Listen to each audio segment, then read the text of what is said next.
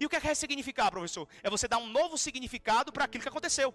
Só tem problema com pneu de moto furada quem tem uma moto. Só tem problema com empresa quem tem empresário. Só tem problema por não ter sido aprovado em concurso público quem tem capacidade intelectual de estudar para um concurso público. Você não imagina o tanto de gente que queria ter uma moto. Você não imagina, ó, tem gente andando de busão no meio da pandemia queria ter a sua bizinha que você tem. Queria ter a sua bicicleta que você tem, queria ter a sua máquina que você tem. Você não imagina o tanto de gente que uma hora dessa queria ter capacidade de enxergar para estar tá vendo uma live como essa. Você não imagina o tanto de gente que queria agora poder prestar um concurso público, mas não pode mais. Não tem mais condição. Então como é que eu ressignifico? Você dá um novo significado e aí você aprende. As coisas, olha para mim, as coisas que acontecem na sua vida, por si só, elas não têm um bom ou um mau sentido. Se acontecer uma merda na sua vida hoje, é o sentido que você dá. Professor, meu Deus, fui reprovado no concurso da Guarda Municipal, sou burro. Se você começou a olhar o dado negativo da sua reprovação, é sinal de que você não aprendeu absolutamente nada. Você pode simplesmente agradecer por aquilo, aceitar mais facilmente aquilo e continuar estudando, porque de repente a vida está querendo te entregar um concurso ainda mais significativo do que o concurso da guarda de município que você estava estudando. Deu para entender isso sim ou não?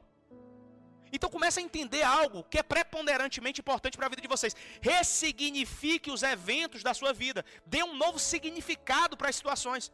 Sabe? Ao ver, de repente, que o pneu da sua moto furou, não reclame, aceite aquilo ali e agradeça por ter uma moto. Ao ver que você foi reprovado num concurso pequeno ou grande, é porque não era para ser seu. Tem gente que fica lutando contra uma coisa que não é para ser sua.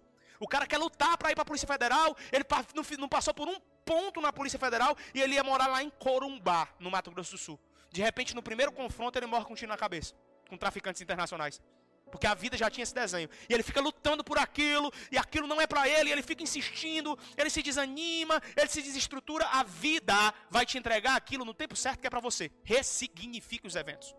Terceiro passo para você ter maestria emocional e conseguir viver uma vida melhor, inclusive como concurseiro, é você entender que se algo está sob o seu controle e influência, você pode fazer alguma coisa.